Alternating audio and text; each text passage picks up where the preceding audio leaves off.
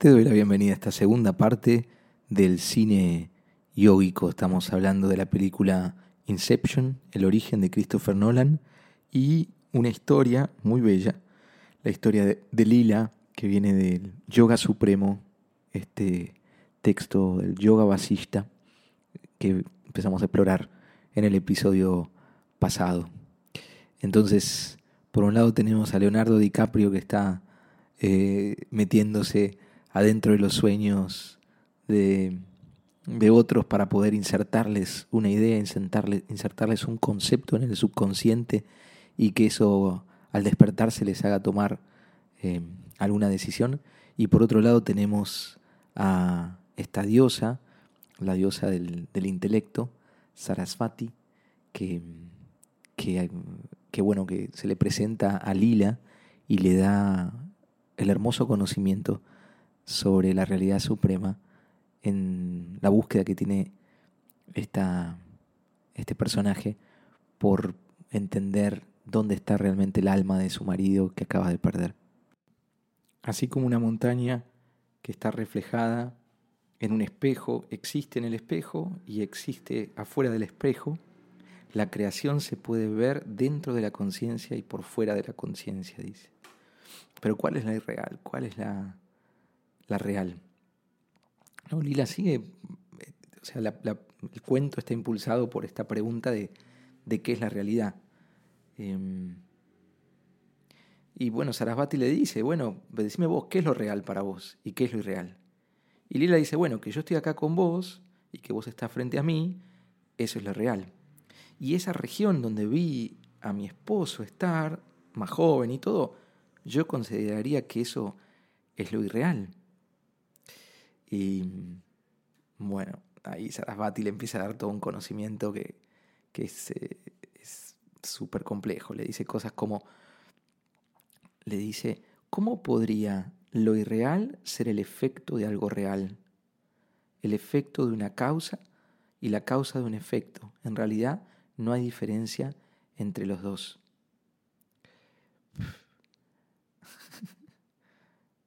Cuando uno encuentra una causa no inmediata para un efecto, entonces de seguro la causa existía en el pasado. Y es la memoria. La memoria es como el espacio. La memoria está vacía y toda la creación aquí es el efecto de ese vacío. Por lo tanto, la creación en sí misma está vacía. Así como el nacimiento de tu esposo fue una ilusión, un producto de los recuerdos, yo veo a todo esto que tú ves como real como una ilusión, como un efecto de la imaginación. Y ahí de golpe Sarasvati se pone a contar otro cuento. Eh, entonces imagínate, tenemos a Rama que estaba hablando con el sabio Basista, Basista le empieza a contar este cuento de Lila, Lila que sufre se pone a hablar con Sarasvati y Sarasvati aparece y le cuenta otro cuento a Lila, como si fuese un sueño, un cuento dentro de otro cuento. El cuento dice así, en la conciencia pura, en una esquina de la mente del Creador, había una casita cubierta con un duomo azul. Y en esa casita había 14 mundos, cada uno era una habitación, cada uno tenía tres divisiones. El sol era la luz y bueno, y así empieza toda una descripción de esta casita donde vivía un sabio que tenía una esposa y tenía hijos estaba muy sano, no le tenía miedo a nadie y cumplía con sus obligaciones. Y le dice, ese sabio se llamaba Vasista y su esposa se llamaba Arundati. Y le dice, ojo, estos son diferentes del Vasista y el Arundati conocidos. Acuérdate que Vasista era el que estaba contando la historia, ¿no? Y una vez este señor estaba sentado arriba de una colina y ve al pie de la montaña una procesión muy colorida con un rey que estaba arriba de un elefante y que tenía toda la parafernalia real. Y le viene en ese momento a este hombre sagrado y humilde un pensamiento en el corazón. La vida del rey es rica, tiene un montón de gloria, tiene un montón de placeres. ¿Cuándo yo podré ser un rey que eh, cabalgue un elefante y que tenga una armada grande como esta? Bueno, este señor crece y un día se muere Y su esposa le dice, Sarasvati, me pide a mí justamente el mismo pedido que me hiciste vos. Entonces le concedió ese deseo.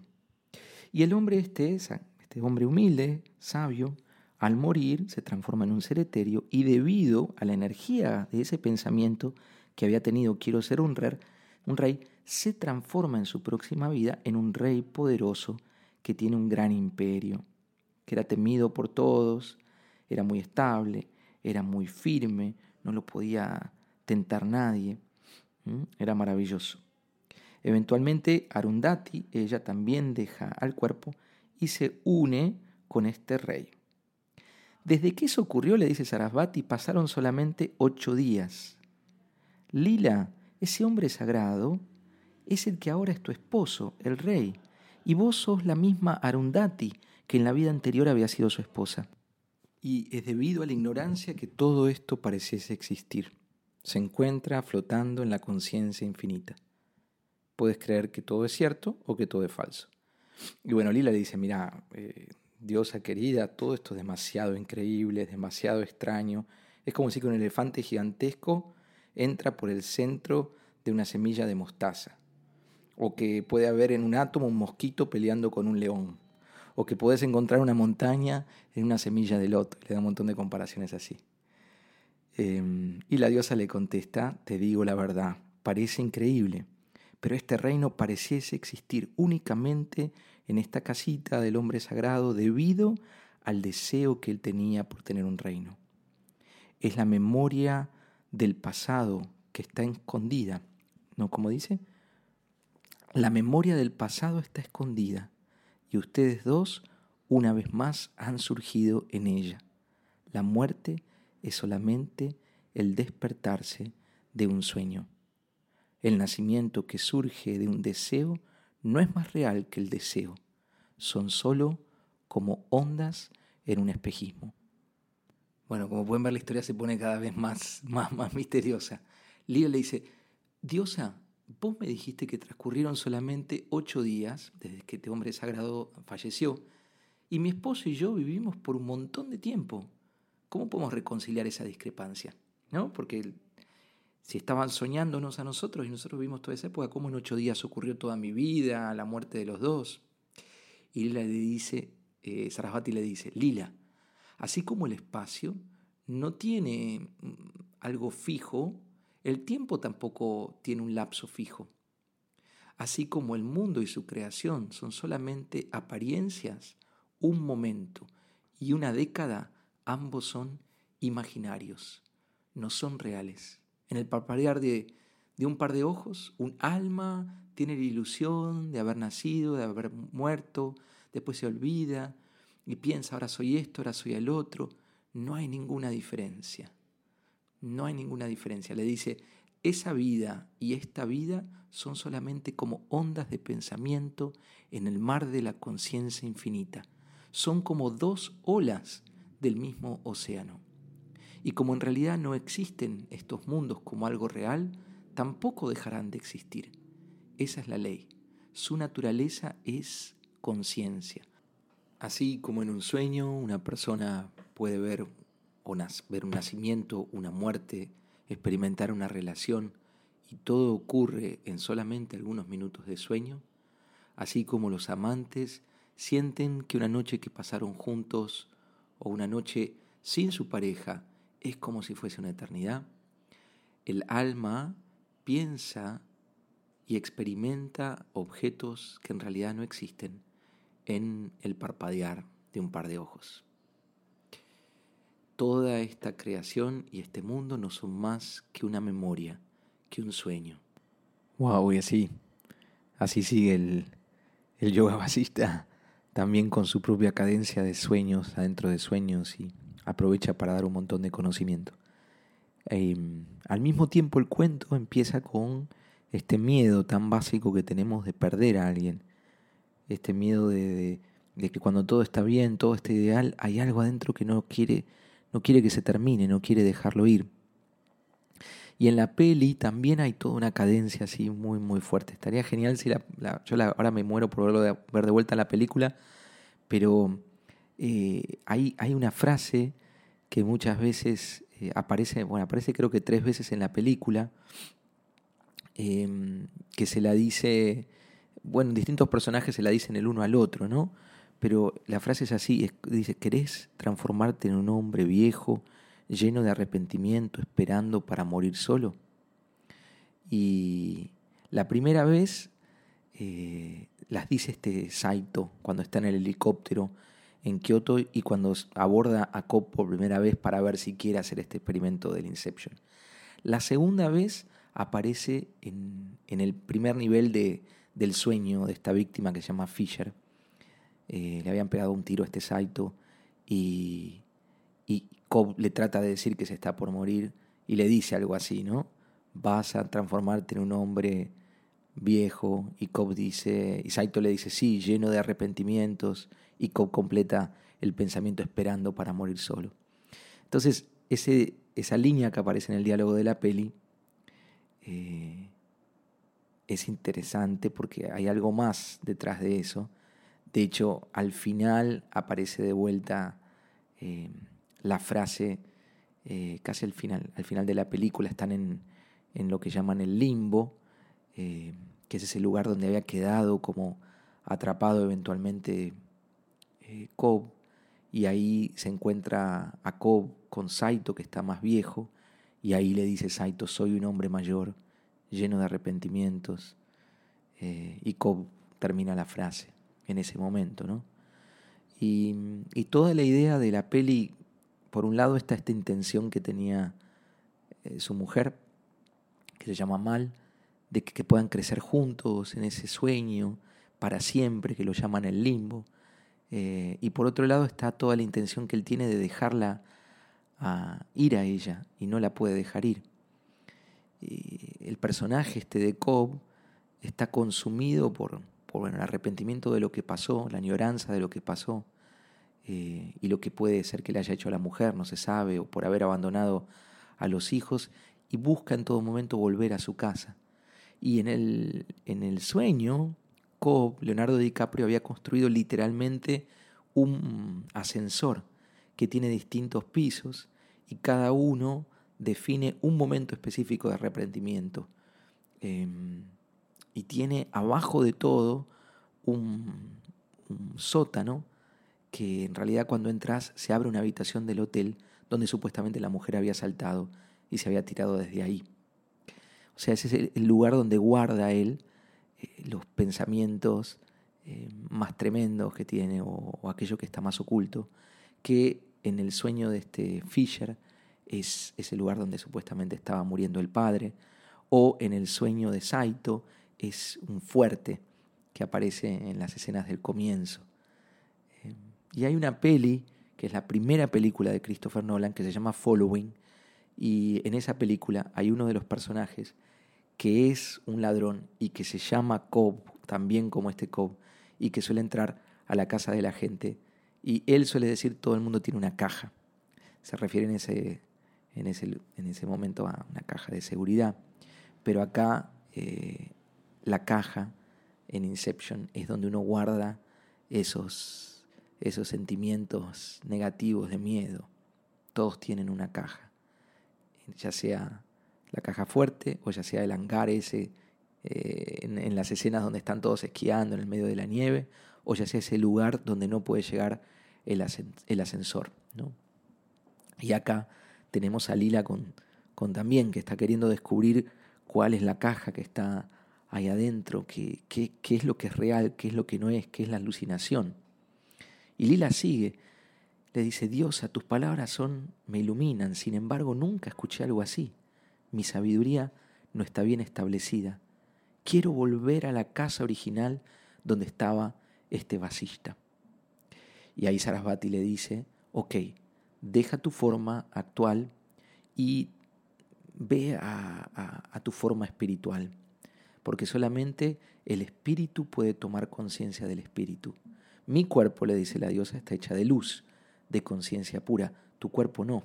Con tu cuerpo eh, no vas a poder visitar a los lugares de la imaginación.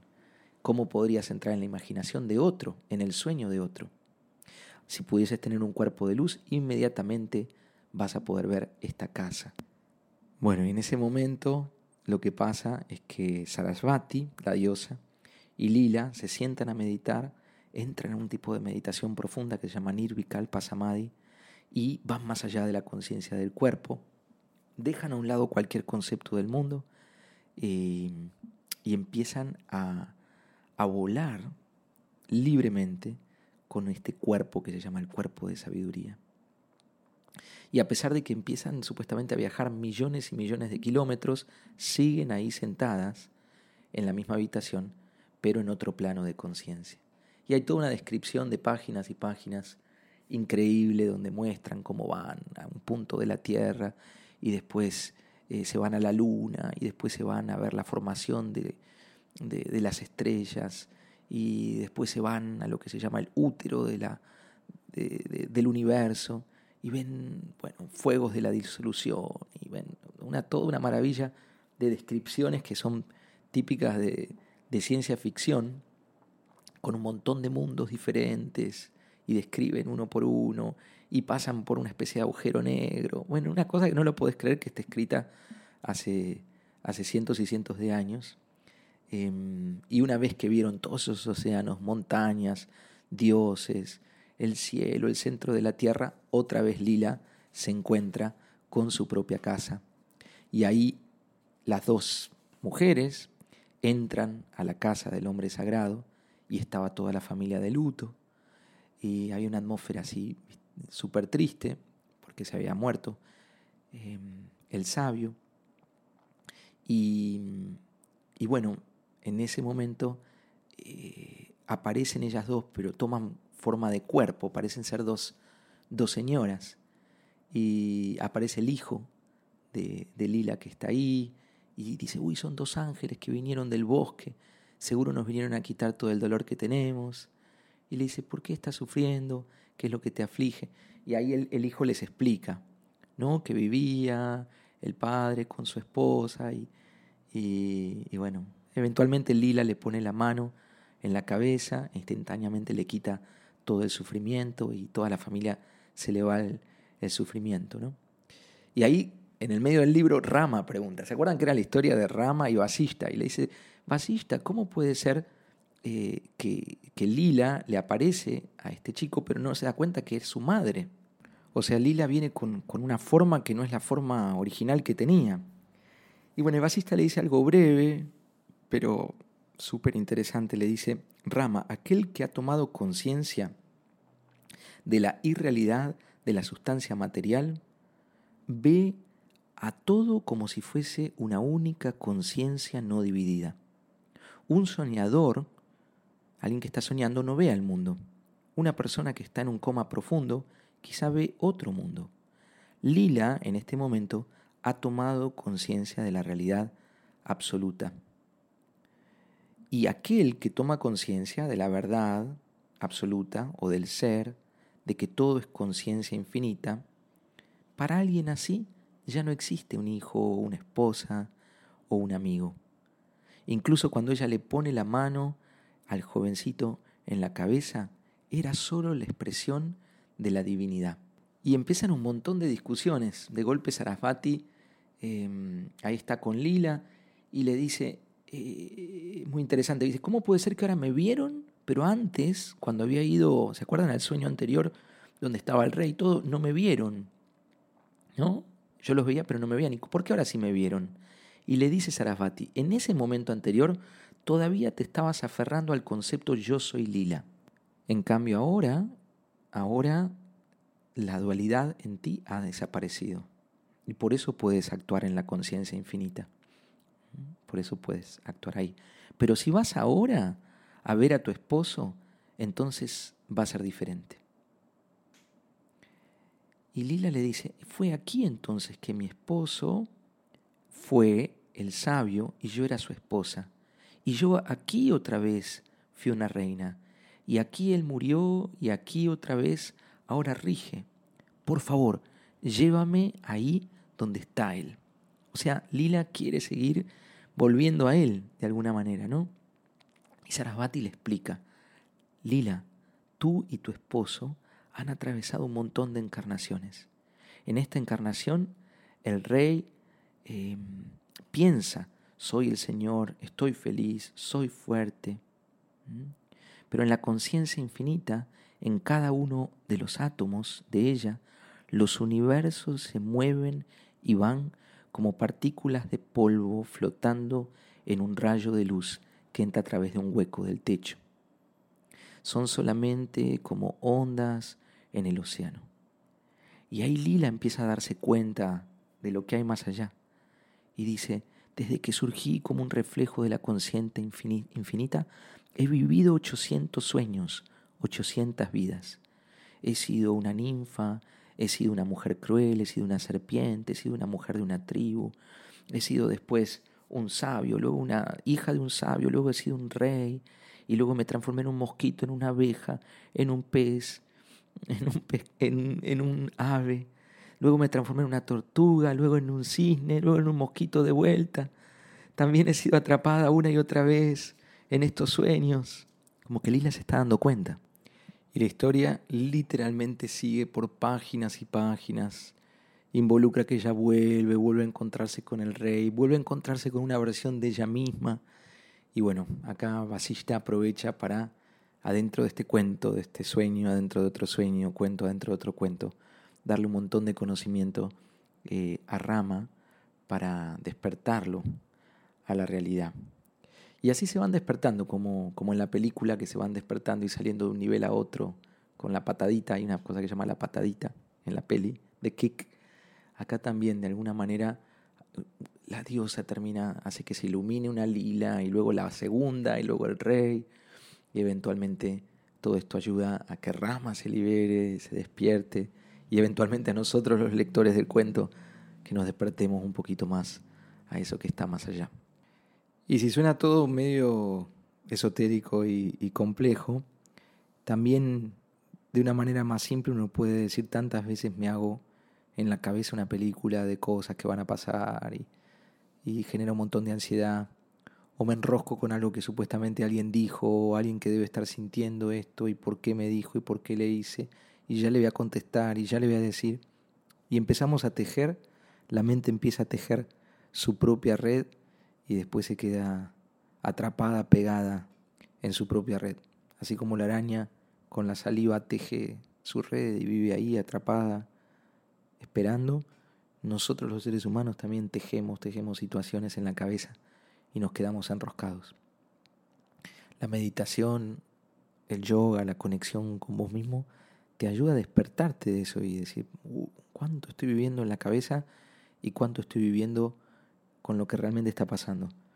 Y en el momento que uno se despierta y dice, uy, todo esto es un lío en la cabeza que me armé yo mismo, entonces la vida se vuelve más, más plena, se vuelve más simple. Bueno, ojalá te haya gustado. Vamos a tener, vamos a discutir después qué otras pelis vamos a hablar. Vamos a hablar de Matrix, vamos a hablar de Star Wars, Vamos a hablar de mm, Interestelar, también de Christopher Nolan, ¿se acuerdan? Que está buenísima. Y bueno, vamos a hablar de otras, otras películas. Ojalá te, te gusten estas secciones. Y, mm, y, ya te voy a pasar algún. Bueno, el link de la peli creo que está en Netflix ahora.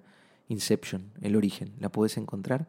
Y el yoga basista te recomiendo buscar la historia de Lila del yoga basista. Si tenés el libro, si tenés los audios, o por internet puedes buscar alguno. Eh, justamente ahora estamos grabando audios nuevos del yoga basista. Estamos armando una, una versión del arte de vivir de, este texto, y una traducción nueva. Así que gracias por haber escuchado el podcast. Puedes escribirme comentarios en Instagram o en Facebook o por donde quieras. Te deseo que tengas un hermoso día.